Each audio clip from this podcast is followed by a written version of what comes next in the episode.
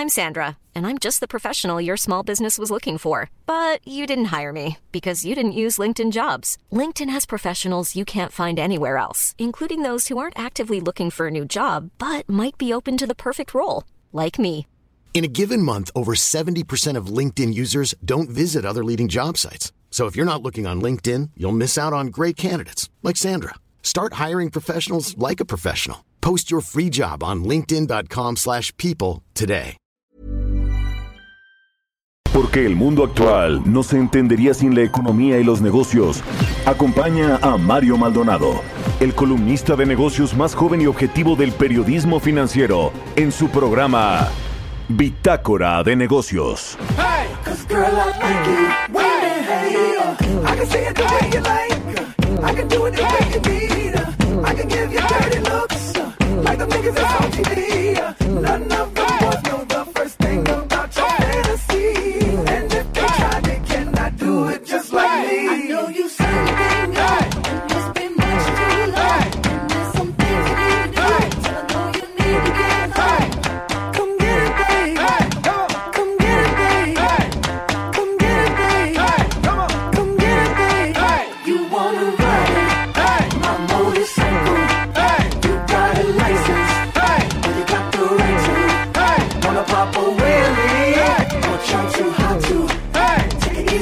Hey, cause girl, I like you.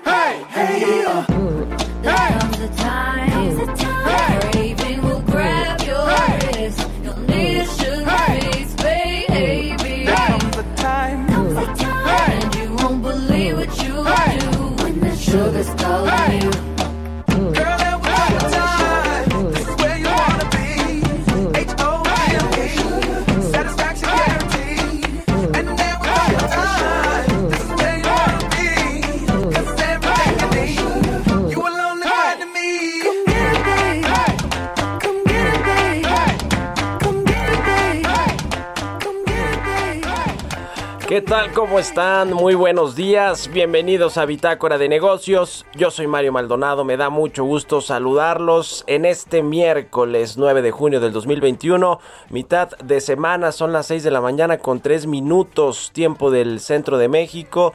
Saludo con mucho gusto a quienes nos escuchan a través de la 98.5 de FM aquí en la capital del país, en el Valle de México, en Guadalajara, Jalisco por la 100.3 de FM y en Monterrey, Nuevo León por la 99.7 de FM. En el resto del país también un saludo a las emisoras que nos retransmiten en otras ciudades y estados de la República Mexicana, en el sur de los Estados Unidos y a quienes nos siguen a través de la página heraldodemexico.com.mx.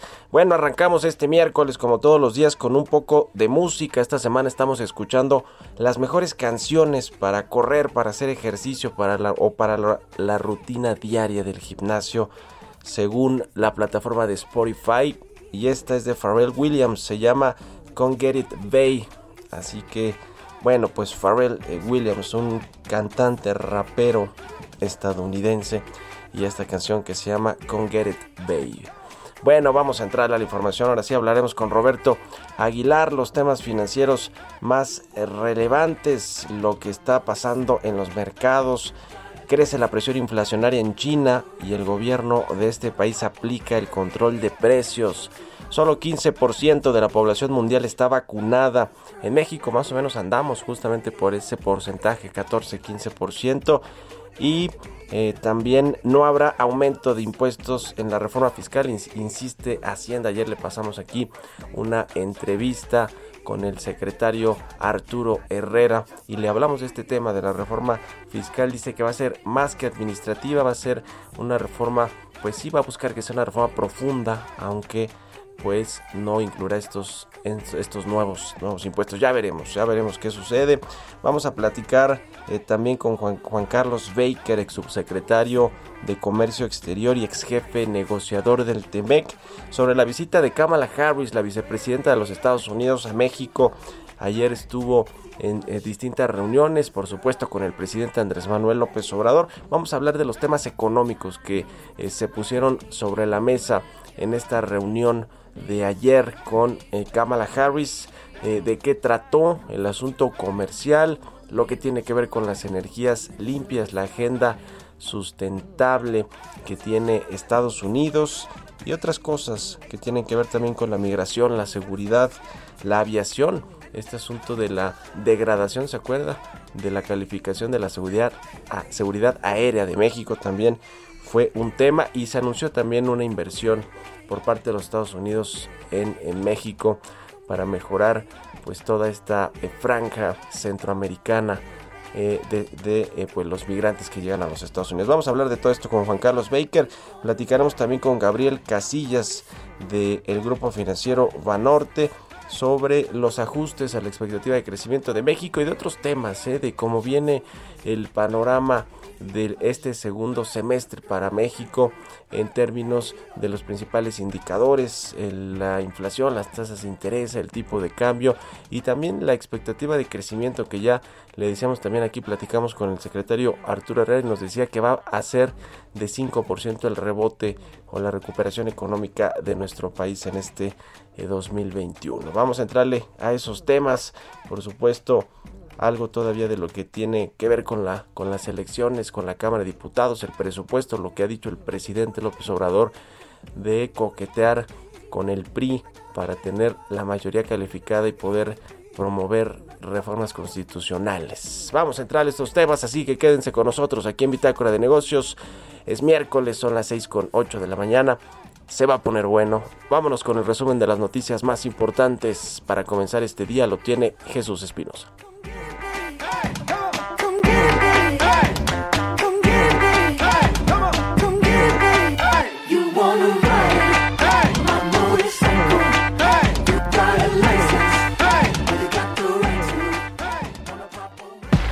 El resumen.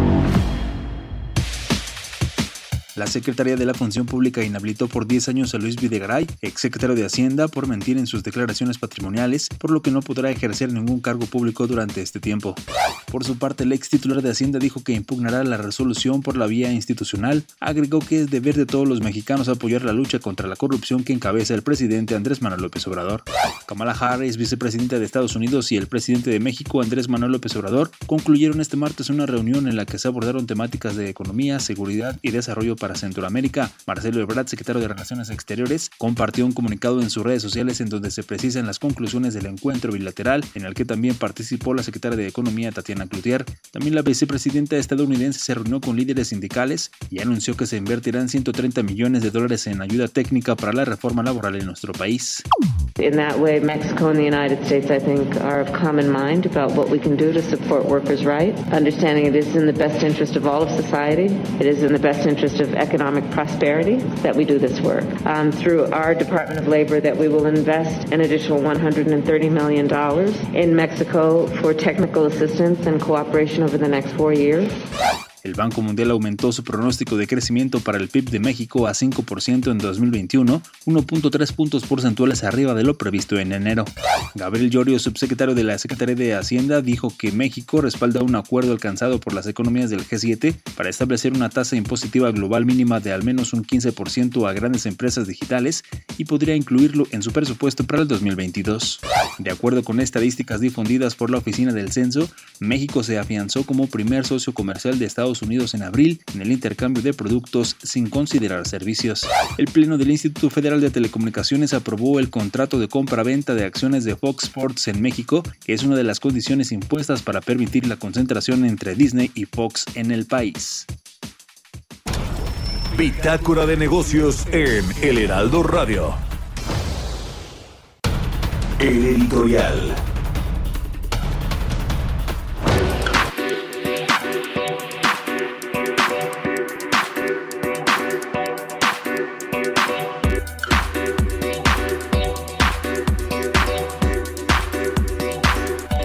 Bueno, pues este asunto de Luis Videgaray, el exsecretario de Hacienda, ex canciller mexicano, y pues el hombre fuerte de Enrique Peña Nieto, el, secretario que tenía más influencia de, eh, en el presidente y en el gabinete durante el sexenio pasado, pues ayer, como escuchábamos en el resumen, fue inhabilitado por 10 años para ocupar cargos públicos o empleos en el servicio público mexicano.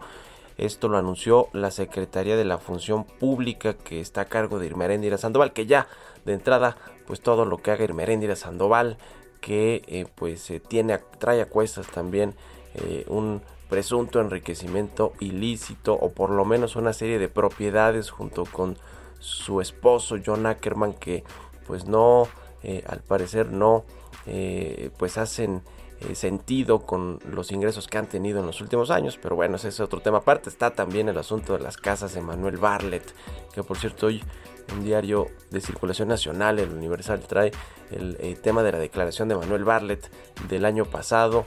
Ganó cerca de 10 millones de pesos, eh, tiene un sueldo mayor que el presidente. Es decir, todo mal, la verdad, con estos funcionarios de la cuarta transformación del gabinete de presidencial. Pero bueno, ese es otro asunto. El tema tiene que ver con la inhabilitación de Luis Videgaray, que le decía ayer anunció la Secretaría de la eh, Función Pública que dice que pues no se ha acreditado la veracidad de sus declaraciones patrimoniales de Luis Videgaray en el sexenio pasado. La función pública lo comenzó a investigar en el 2019, una investigación sobre su patrimonio y las declaraciones que hizo eh, públicamente de diferentes cuentas y propiedades inmuebles, sobre todo a, raíz o a partir de eh, la denuncia de Emilio Lozoya con respecto al tema del financiamiento ilícito de las campañas, estos sobornos de Odebrecht, las eh, ventas de activos eh, a Pemex como las plantas de agronitrogenados y de de fertilizantes,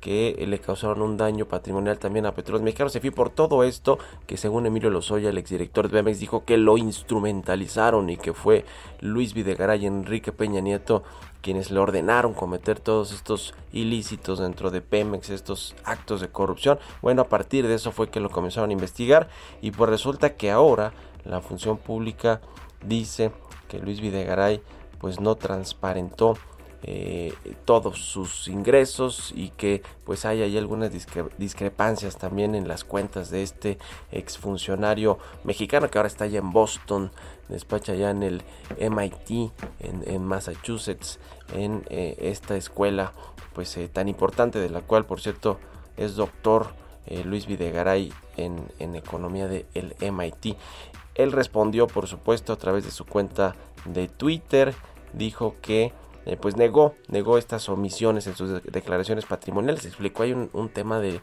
las cuentas y los saldos de las cuentas por los cuales se le está investigando por parte de la función pública. Luego la función pública le respondió de nueva cuenta a Luis Videgaray y se hizo ahí todo, todo un tema. Aquí la gran pregunta es qué hay detrás de este seguimiento de la función pública exfuncionarios mexicanos, particularmente del sexenio de Enrique Peña Nieto. Una cacería de brujas, van a tratar de emitir o de girarle una nueva orden de aprehensión a Luis Videgaray, es decir, eh, a partir de esta denuncia, porque ya lo intentó una vez la Fiscalía General de la República, no pudo integrar bien ese expediente, ese eh, pues caso no lo pudieron judicializar, un juez se lo rechazó precisamente por la falta de elementos para poder girar orden de aprehensión contra Luis Videgaray, pero ya lo intentaron, ya lo intentó la Fiscalía General de la República. La pregunta es si después de esta eh, denuncia pública de la función eh, pública, valga la redundancia, van a perseguir ahora a Luis Videgaray, que sería todo un tema. ¿eh? Le cambiaría por lo menos en unas semanas, en unos días, la conversación y la agenda pública al presidente y al país. Esa es la pregunta de fondo. ¿Qué opinan ustedes? Escríbanme en Twitter, arroba Mario Mal y a la cuenta arroba Heraldo de México. Economía y mercados. Roberto Aguilar ya está aquí en la cabina del Heraldo Radio. ¿Cómo estás, mi querido Robert? Buenos días. ¿Qué tal, Mario? Me da mucho gusto saludarte. Muy buenos días a ti y a todos nuestros amigos. Pues ya se dio a conocer el dato de la inflación de mayo. El INEGI tempranero ya dio a conocer que la tasa anual para el mes de mayo fue de 5.89%, prácticamente en línea con lo que esperaba el mercado y sí, ligeramente abajo con la del mes anterior que estuvo por arriba del 6%. ¿Qué fue lo que más subió, Mario? Jitomate, la tortilla, el pollo, transporte aéreo, la carne de cerdo, carne de res, es decir, cada vez más cerca de la mesa de los mexicanos el incremento de los precios promedio medido justamente por este dato de la inflación. Y bueno, fíjate que las acciones mundiales se movían cerca de sus máximos históricos, mientras que los rendimientos de los bonos estadounidenses tocaban sus niveles más bajos en un mes. Esto porque los inversionistas apuestan porque la Reserva Federal mantenga todavía algún tiempo más sus estímulos económicos. Sin embargo, justamente la atención está centrada en la publicación de los datos de precios al consumidor de Estados Unidos que van a darse a conocer mañana, así como la reunión del Banco Central Europeo, que también es mañana, a fin de obtener nuevas pistas sobre qué, en qué momento empezarían a retirar los apoyos de la economía o a la economía que justamente se aplicaron a raíz de la pandemia. Y hablando del tema inflacionario, Mario, fíjate que en China los precios al productor subieron en mayo a su ritmo anual más rápido en más de 12 años. Esto impulsado por el aumento de las materias primas, lo que se suma a las impresiones mundiales sobre los precios. Bueno, te decía que justamente a los inversionistas les preocupa que cada vez eh, que las medidas de estímulo en respuesta a la pandemia puedan sobrecargar la inflación mundial y esto obligaría a los bancos centrales a endurecer sus políticas monetarias, lo que podría frenar la recuperación de la economía. Pero fíjate que interesante, Mario, porque eh, mientras los precios al productor subieron mm, eh, de una manera importante, los precios al consumidor sí subieron, pero por debajo de las expectativas, es decir, que todavía no hay un traslado justamente de los precios al productor, de sus materias primas, al precio final del consumidor. Sin embargo, fíjate que también se anunció que el gobierno de China le va a meter mano al tema de los precios y esto originalmente se había dicho pues que era una especie de control de precios, pero la verdad es que ya se aclaró.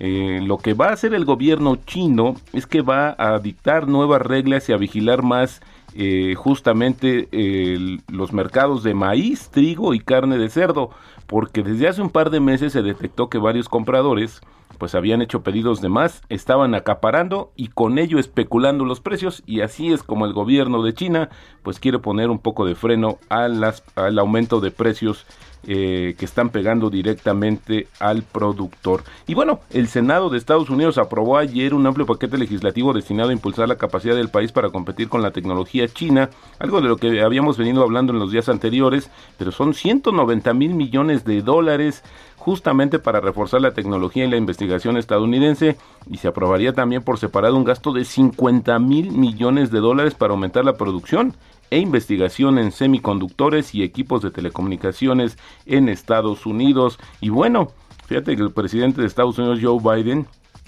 inició su primer viaje al extranjero desde que asumió el poder, una misión de ocho días para reconstruir o tratar de reconstruir relaciones que tensaron o que se tensaron durante la era de su antecesor Donald Trump y que van a replantear las relaciones con Rusia. Fíjate que de hecho con el justamente en la cumbre que se va a celebrar el 16 de junio en Ginebra con el presidente Vladimir Putin, pues terminaría esta gira del presidente estadounidense.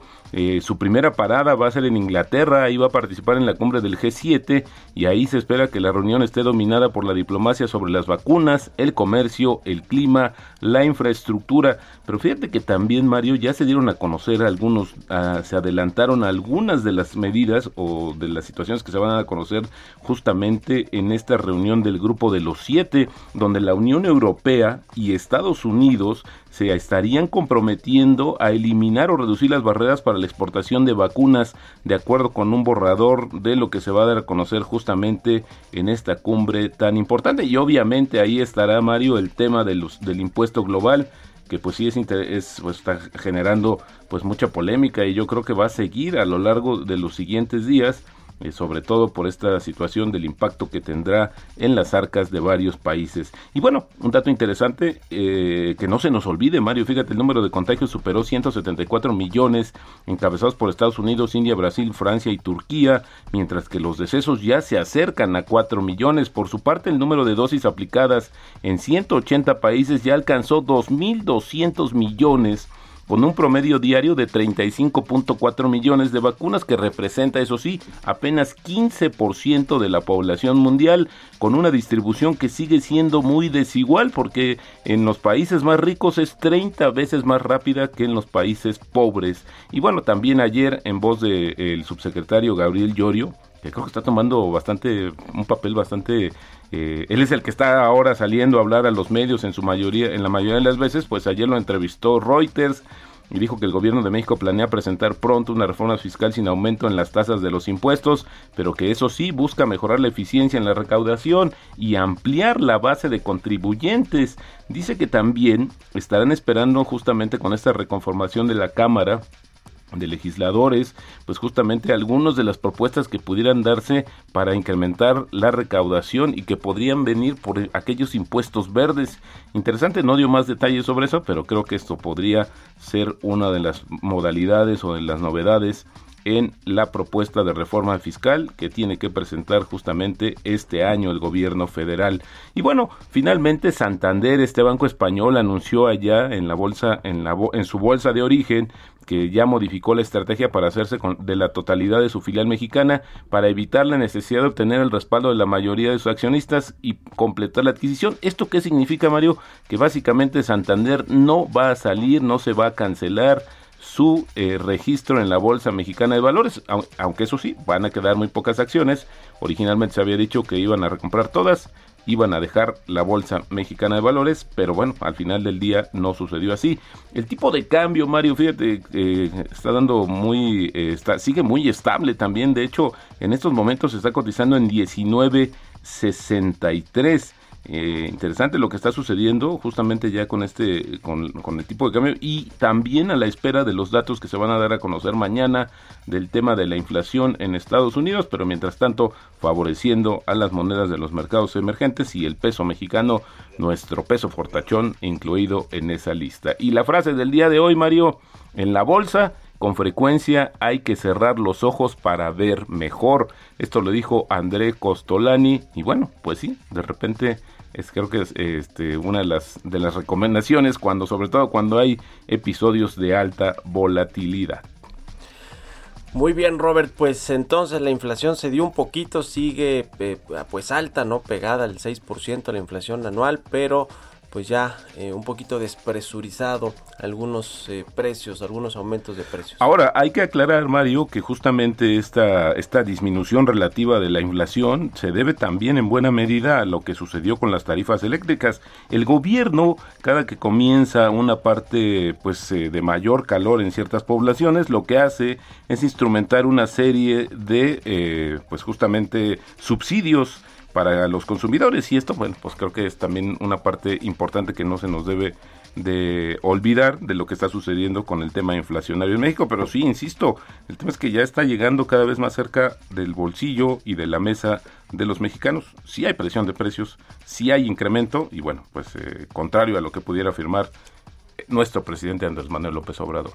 5.89 la inflación anual en el mes de mayo luego del 6%, 6.08 que tuvimos en abril. Bueno, bueno, pues ahí está Robert. ¿Qué, qué opinas de lo de Kamala Harris, presidente eh, Kamala Harris? Sí, bueno, fíjate que más allá de esta cuestión de, de los tropiezos, creo que es importante, eh, bueno, desde mi punto de vista, como que no se le dio la relevancia, sobre todo en un inicio de los primeros puentes que se van a atender en la relación tan importante para nosotros entre Estados Unidos y México y algunos anuncios que se dieron justamente de la frontera. Y lo que yo creo que también quedó muy fuera de la agenda fue esto que dijo el, el presidente que había pues había comprometido a pues pedir incluso visas para algunos eh, centroamericanos y mexicanos que llegaran a Estados Unidos, que se portaran bien y trabajaran. Pero bueno, Ahí está. lo veo muy lejos. Gracias Robert, nos A- vemos ahorita en la tele. muy buenos y días. vamos a la pausa, regresamos.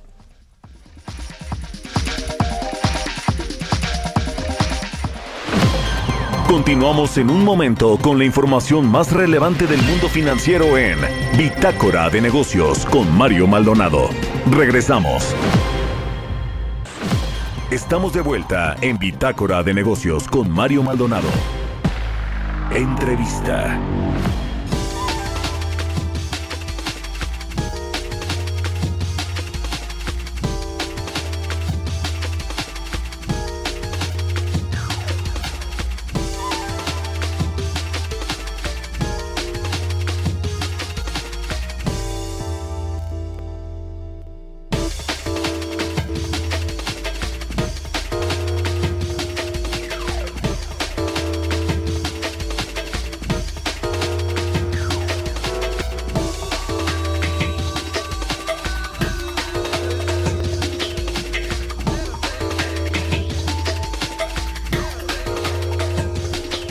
De regreso aquí en Bitácora de Negocios. Son las 6 de la mañana con 31 minutos, tiempo del centro de México. Pues ayer eh, se dio esta visita de la vicepresidenta de los Estados Unidos, Kamala Harris, a nuestro país. Se reunió con el presidente López Obrador. Estuvo también eh, parte del gabinete, el secretario de Relaciones Exteriores, la secretaria de Gobernación se habló de diferentes temas que tienen que ver con la seguridad fronteriza, temas por supuesto de inmigración que es la agenda principal que tiene Estados Unidos con México y Centroamérica. Se anunció a propósito de esto también una inversión en México de 130 millones de dólares para pues fortalecer la reforma laboral. No me queda muy claro y ahorita vamos a platicar con un experto a qué se va a invertir o a destinar este dinero. También más de 300 millones de dólares para la región centroamericana y para pues fortalecer esta eh, ayuda a los eh, países eh, que incluyen pues a México por donde pasan pues la mayoría de los migrantes que llegan o que buscan llegar a los Estados Unidos y es básicamente lo que quiere frenar nuestro eh, vecino del norte y principal socio comercial, que sigan llegando migrantes a su territorio. Y bueno, pues hay que echar a andar políticas eh, eh, públicas y, políticas conjuntas entre México, Estados Unidos y por supuesto con los tres países centroamericanos para, para evitar o para mejorar pues las condiciones de desarrollo social y económico de estas regiones. Para hablar de esta, de esta visita y más puntualmente en lo que tiene que ver con los temas comerciales y económicos entre México y Estados Unidos. Saludo con mucho gusto a Juan Carlos Baker, él es académico de la Universidad Panamericana, ex subsecretario de Comercio Exterior y ex jefe negociador del TEMEC. Juan Carlos, muy buenos días, ¿cómo estás? ¿Qué tal, Mario? Muy buenos días, con el gusto de saludarte. Gracias por tomar la llamada. ¿Cómo viste la, la eh, reunión entre la vicepresidenta estadounidense y el presidente mexicano Andrés Manuel Obrador en términos generales? ¿Cuál es tu, tu balance sobre lo que vimos ayer? Pues mira, Mario, yo creo que la, la visita fue una buena visita. Este, hay que recordar que es la primera ocasión en que la vicepresidenta de Estados Unidos eh, sale, es su primer viaje al extranjero y bueno, viene a Guatemala y, ahora a México, eso sin duda es muy significativo. Además también creo que hay que reconocer que pues hay cierta continuidad en el manejo de los temas, es decir, anteriormente había venido en su momento la que fue embajadora aquí en México, Roberta Jacobson, también para ver el tema de migración y bueno, pues ahora esta visita también seguida por por la, la vicepresidenta, ¿no? Yo te diré que en términos generales, eh, pues me parece que Estados Unidos de alguna manera eh, pues coincide con, con la apreciación que tiene la, eh, la administración del presidente López Obrador en que hay que atacar los problemas de la migración desde su raíz, que en este caso son pues económicos y, y comerciales y por falta de oportunidades. Eso lo dijo la propia vicepresidenta en su discurso, ¿no? Entonces, en ese sentido me parece que hay una alineación importante de, de la percepción y, y, pues bueno eso debe de llevar esperemos a una agenda a una agenda común no que pasa por crear mayores oportunidades de negocios de, inversión y de y de crecimiento económico en general en el sur de México y en Centroamérica me pareció importante este no obstante esto me pareció importante que pues eh, Estados Unidos de alguna manera pues pone ahí cuáles van a ser los esquemas, los vehículos en los que va a cooperar, es decir, a través de la creación de, de cadenas de suministro en el sur sureste del país, a través de la ciertas eh, ciertas actividades agrícolas, a través de la construcción de infraestructura. No mencionaron los los proyectos estos que el presidente ha estado promoviendo, que es el de Sembrando Vida, ¿no? Principalmente. Entonces, bueno, te diré que en general bien, eh, que es una visita que sirve para desarrollar una agenda en común, eh, que de todas maneras Estados Unidos pues creo que va a cooperar y a trabajar, eh, pero en los proyectos que ellos consideran que son los adecuados y pues bueno, en ese sentido es, es uh, sin duda importante, ¿no? Esta inversión eh, destinada a fortalecer la reforma laboral en México. ¿De qué estamos hablando eh, eh, eh, particularmente, Juan Carlos? ¿A qué se van a destinar estos 130 millones de dólares? Sí, eso, llamó muchísimo la atención. Pues mira, el comunicado no lo menciona, no no no aclara cómo lo va a hacer. no creo que no es de sorprender primero, porque aquí en tu programa Mario hemos comentado cómo el tema de los sindicatos, el tema de, de, pues eso, la representación sindical es muy importante para los demócratas, está muy alto en la agenda del presidente Biden y pues bueno, es un tema que ahora en el TEMEC ha tomado una relevancia muy importante, ¿no? Pero aunque el comunicado no lo aclara, eh, yo creo que podemos especular que ese dinero iría principalmente para promover eh, eh, la, el conocimiento de los derechos de, de los trabajadores dentro de la nueva reforma laboral. Eh, puede ir también para apoyar a organizaciones civiles que se dediquen a dar atención a, a los sindicatos. Eh, en ocasiones anteriores también Estados Unidos ha promovido mucho que se, se dé también pues algún tipo de capacitación a los líderes sindicales, este, ya sea en, en cuestiones legales, como lo que mencionamos, pero también en temas que pues pasan por competitividad y otros otros rubros importantes. Entonces, eh, yo creo que ese dinero, pues sin duda va a ir en ese en ese sentido, no, principalmente a que los trabajadores conozcan cuáles son los derechos a los que tienen eh, ahora acceso bajo la nueva reforma laboral. Ya pensándole un poquito más allá, Mario, pues bueno, creo que siempre podríamos eh, suponer que el conocimiento de los derechos eh, les permitiría a los trabajadores darse cuenta cuando pues estos derechos no están siendo respetados y, pues bueno ahora que esto está en el TEMEC seguramente encontrarían por ahí también materia para este pues para promover un, cumplimiento más robusto del propio tratado ¿no? Estos asuntos eh, que ya comenzaron pues a generar eh, ciertas fricciones entre sindicatos estadounidenses o representaciones sindicales en México. Tenemos dos claros, uno en la planta de General Motors en, en Silao, Guanajuato, y otro en Matamoros, Tamaulipas, que ese es un poquito más añejo y, cre- y creo que tiene otros eh, sesgos políticos, pero, pero finalmente hay dos quejas que ya se buscan o se están inter- interponiendo ya eh, pues para, para hablar de este asunto de la representación sindical y de los derechos de los trabajadores. Estos dos temas eh, que, imagino no se trataron hasta así a detalle puntualmente en esta reunión, pero ¿cómo, cómo van esos asuntos? ¿Tienes algún eh, dato, conocimiento, Juan Carlos, de si eh, eh, finalmente se arreglaron o se van a llevar, pues digamos, a otras instancias? Eh, no, no tengo más información, no, no ha trascendido nada, salvo que estos temas, recordarás Mario, que surgieron eh, pues en- a mediados del mes de mayo, un poquito antes de cuando se reuniera la Comisión de Libre Comercio del TEMEC, en donde participó la secretaria Tatiana Cloutier representando a México. Sí. Entonces, bueno, pues así fue hace relativamente poco que, que surgieron estos, un par de semanas. Eh, no, no ha trascendido nada más, o al menos yo no tengo información, pero estoy seguro que todavía el, el, des- el desenvolvimiento, el desahogo de los mismos temas, pues está dentro de los propios días que el TEMEC ha estado considerando para atenderlos. Entonces, yo creo que muy pronto, porque además son, son procesos muy expeditos los que se pusieron ahí, yo creo que muy pronto vamos a volver a escuchar de ellos.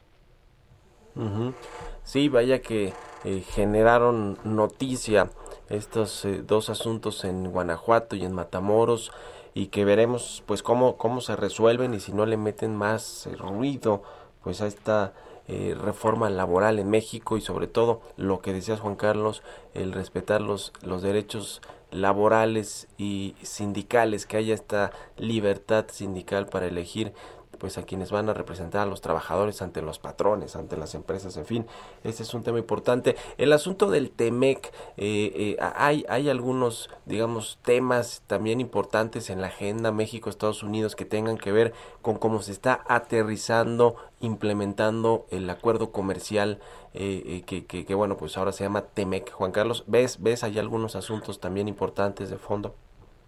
Sí, sin duda. Mira, yo creo que el TEMEC como tal estará presente en todas las conversaciones que tenga México con Estados Unidos en todos los niveles posibles, ¿no? De, de comunicación. Entonces, ahora en esta visita de la presidenta Kamala, eh, pues yo creo que el énfasis se le puso al tema laboral, por todas las razones que acabamos de decir, pero también por ahí en el comunicado se mencionó, Mario, que para el mes de septiembre se va a llevar a cabo este una reunión que, que bueno, es un mecanismo que ya tiene un tiempo que se creó, pero que durante la presidencia de Donald Trump se abandonó, que es el diálogo económico de alto nivel. El diálogo económico de alto nivel tiene la, la facultad o tiene la, la característica que reúne a los secretarios de ambos países de varias carteras, incluyendo, bueno, Hacienda, aduanas, economía, relaciones exteriores, eh, energía, este, agricultura, etcétera. Y en ese en ese marco es cuando se da la oportunidad de revisar toda la agenda de manera incluyente. Entonces, bueno, el que también el DEAN se vaya a realizar en septiembre es una buena señal, es una señal de que se le quiere dar esta continuidad también a partir de, de lo que se logró en el TEMEC. Yo creo que también eh, la idea de que va a haber más este, reuniones de los grupos de trabajo y de los comités del TEMEC, ese fue uno de los compromisos de esta reunión que te mencionaba, donde estuvo Tatiana Cloutier, la secretaria Tatiana Cloutier, pues también te habla de que el trabajo del TEMEC es un trabajo diario, pero eh, yo creo que sobre todo lo que tenemos que hacer pues es, además de trabajar el diario con él, por supuesto, pero tenemos que cumplir con los compromisos que hay ahí. Ha habido varios señalamientos, no surgieron ahora en la visita de la vicepresidenta, que yo creo que no, no es que lo esperara, pero sí me parece que ha habido tantos señalamientos que era un poco inevitable, pero no no surgió, al menos no en lo público. Pero este, yo creo que van a continuar, al menos por la comunidad empresarial estadounidense, van a continuar estos señalamientos pues de la preocupación por temas energéticos, por temas agropecuarios, eh, ahora incluso tal vez por la cuestión hasta de la aviación civil, ¿no? Que también por ahí surgió el tema Sí, sí, sí, eh, sí. De, de, de que se retiró la, la certificación a México. En el comunicado de la presidencia, de esta visita a la vicepresidenta, por cierto, ahí también hay una línea en donde se menciona que va a darse apoyo eh, a, a los programas de aviación civil, no lo ponen como tal, pero bueno, asumimos que se refiere a eso. Pues bueno, una agenda muy completa, Mario, cuyo pilar principal, por supuesto, es el TEMEC, pero de ahí se desprende una serie de actividades que son muy positivas para México, eh, pero que pues evidentemente en esas actividades lo que se está viendo es el cumplimiento del tratado, ¿no? Entonces hay que verlo en esos términos. Ujú.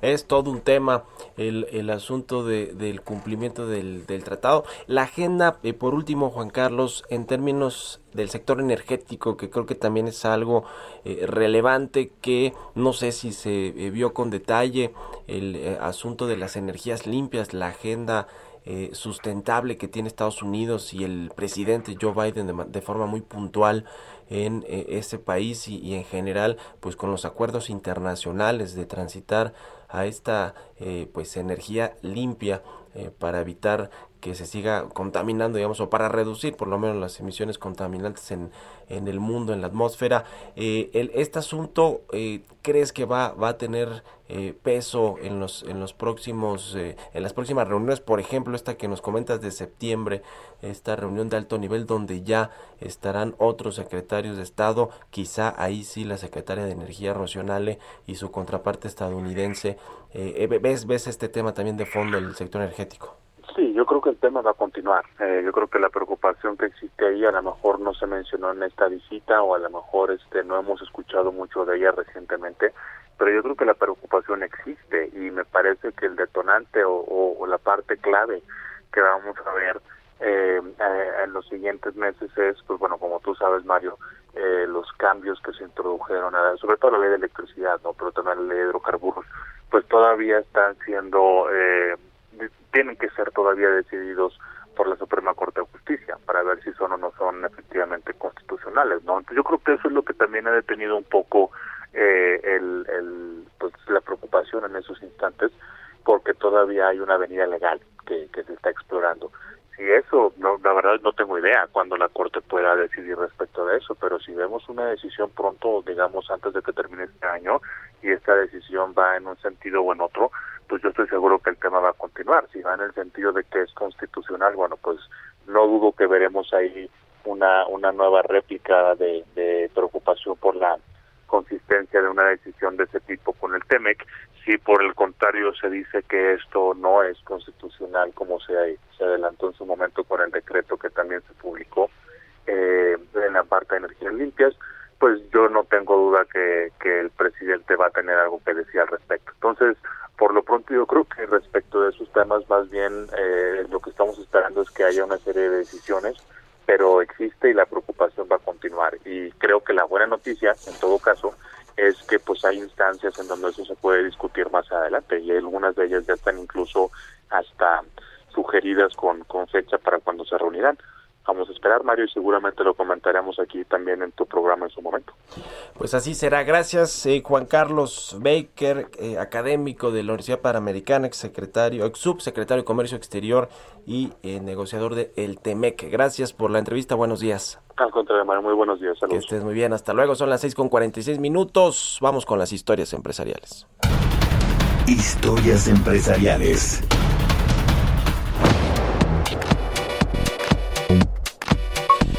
Y hablando de emisiones contaminantes, eh, la fabricante automotriz Renault, eh, la fabricante francesa, anunció que fue imputada en Francia por engaño en los dispositivos del control de emisiones contaminantes de sus antiguos vehículos de diésel. Vamos a escuchar esta pieza que preparó nuestra compañera Giovanna Torres.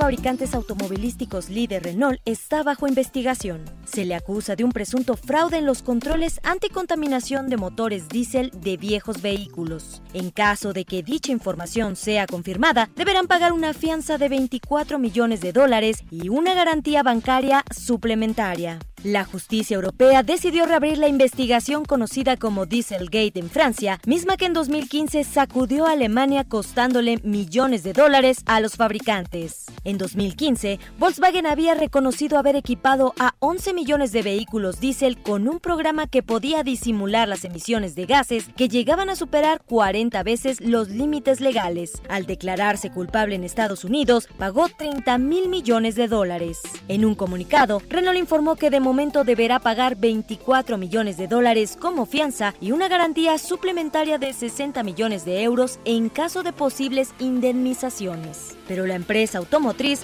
asegura no haber cometido ni la más mínima infracción y asegura que sus autos no están equipados con programas fraudulentos. Para Bitácora de Negocios, Giovanna Torres.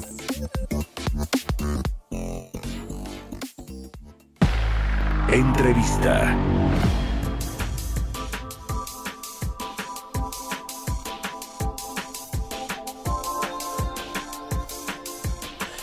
Bueno, vamos a platicar ahora con Gabriel Casillas. Eres, él es director general adjunto de análisis económico del grupo financiero Banorte, quien siempre me da mucho gusto saludar. Gabriel, ¿cómo te va? Muy buenos días.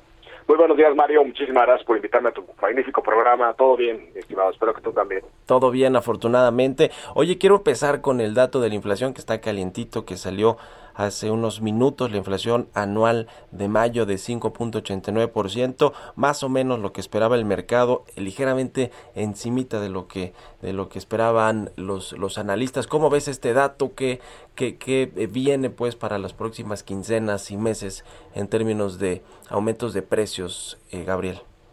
Pues mira, Mario, normalmente eh, tú sabes que la inflación, la primera quincena, es hay mucha más variabilidad en los pronósticos y ya, ya para la mensual como la de hoy hay menos variabilidad porque ya tenemos la mitad de la información y aún así hubo bastante variabilidad, ¿no? Nosotros, por ejemplo, esperábamos punto 15 y pues ya sabemos que fue punto 20 la, la mensual, ¿no? La de abril a mayo y la verdad eso eso eso lo que nos dice es que estuvo estuvo fuerte.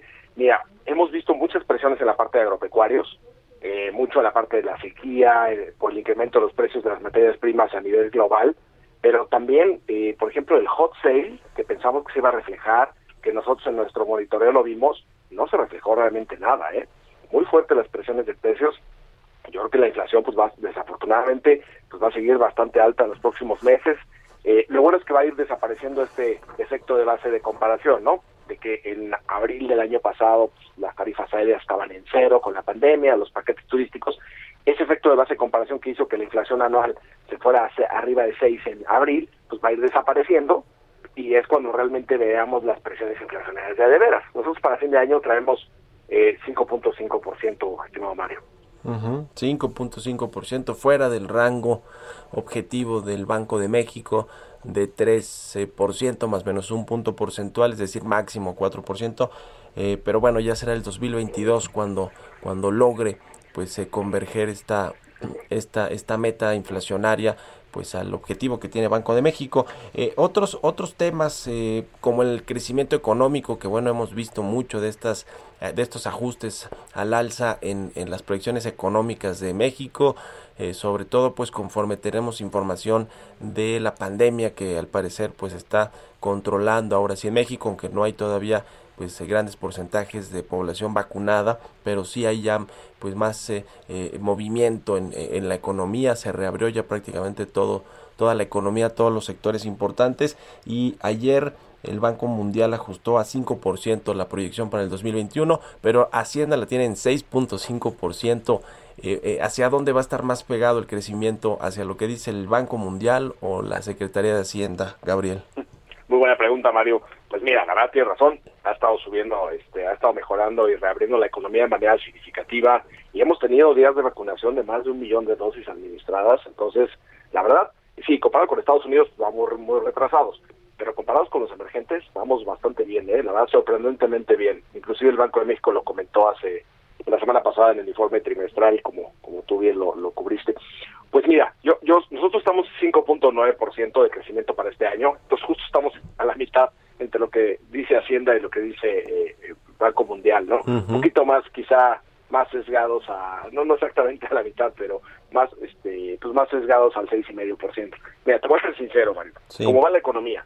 Y con el paquete, los paquetes de estímulo fiscal de Estados Unidos, ¿no? Que el año pasado fueron 5 por 18 puntos del PIB, y este año se aprobó uno más por 8 puntos más del PIB, está permeando a México, está impulsando las exportaciones manufactureras, están llegando muchísimas más remesas y el turismo desde abril ya empezó a, fluir más, ¿no? Entonces, eh, la verdad, yo estoy más sesgado a pensar que, que entre 6 y seis y medio puede ser la tasa de crecimiento este año y, y los motores, pues es que la economía está reabriendo más rápido, como tú bien lo apuntaste, y dos, toda esta parte del motor externo que nos está ayudando mucho. Lo único que el Banco Mundial, te platico rápido, platiqué con Ian Close, que es uno de los que preparan este documento del Banco Mundial, que Sí. es amigo personal, y me decía que lo único de que le preocupa es de los cuellos de botella de estos semiconductores, de los chips, ¿no? Que están haciendo que pues paren algunas fábricas automotrices su, su producción y algunas de televisiones. Entonces, esa es la parte que, les preocupa un poco y por eso no fueron más optimistas. Pero pues, sí, un poco yo le dije, oye, ¿por qué tan pesimista, no? Ujú. Sí, claro. ¿Por qué tan pesimista? Oye, en un minutito, un poquito menos que nos queda, Gabriel, la reforma fiscal, ya ha habido pronunciamientos del subsecretario, del propio secretario de Hacienda, con respecto a que ya comenzará a debatirse, a discutirse el cambio eh, eh, fiscal. Va a ser reforma administrativa, la vez más por ahí que una reforma más profunda. No va a haber aumentos de impuestos, por lo menos eso es lo que aseguran una y otra vez. ¿Qué, qué, qué ves para este asunto de la reforma fiscal? Pues mira, lo que yo puedo leer entre líneas de lo que tú comentas, de los comentarios de la secretaria Herrera y de su secretario Llorio y pláticas personales, yo veo, yo veo que efectivamente va a ser más administrativa y va a ir, por ejemplo, en el caso del IVA, a lo mejor en la lista de exentos y tasa cero, no nada más hay alimentos y medicinas, sino también hay otras cosas como periódicos, revistas, etcétera. A lo mejor la lista se hace más chica, se recauda más. Por el lado del ISR eh, corporativo, probablemente eh, lo que hagan sean menores ex- exenciones, y por el lado del ISR eh, personal, probablemente lo que hagan es que aumenten el, el, el número de personas que pagan la tasa más alta del 35%.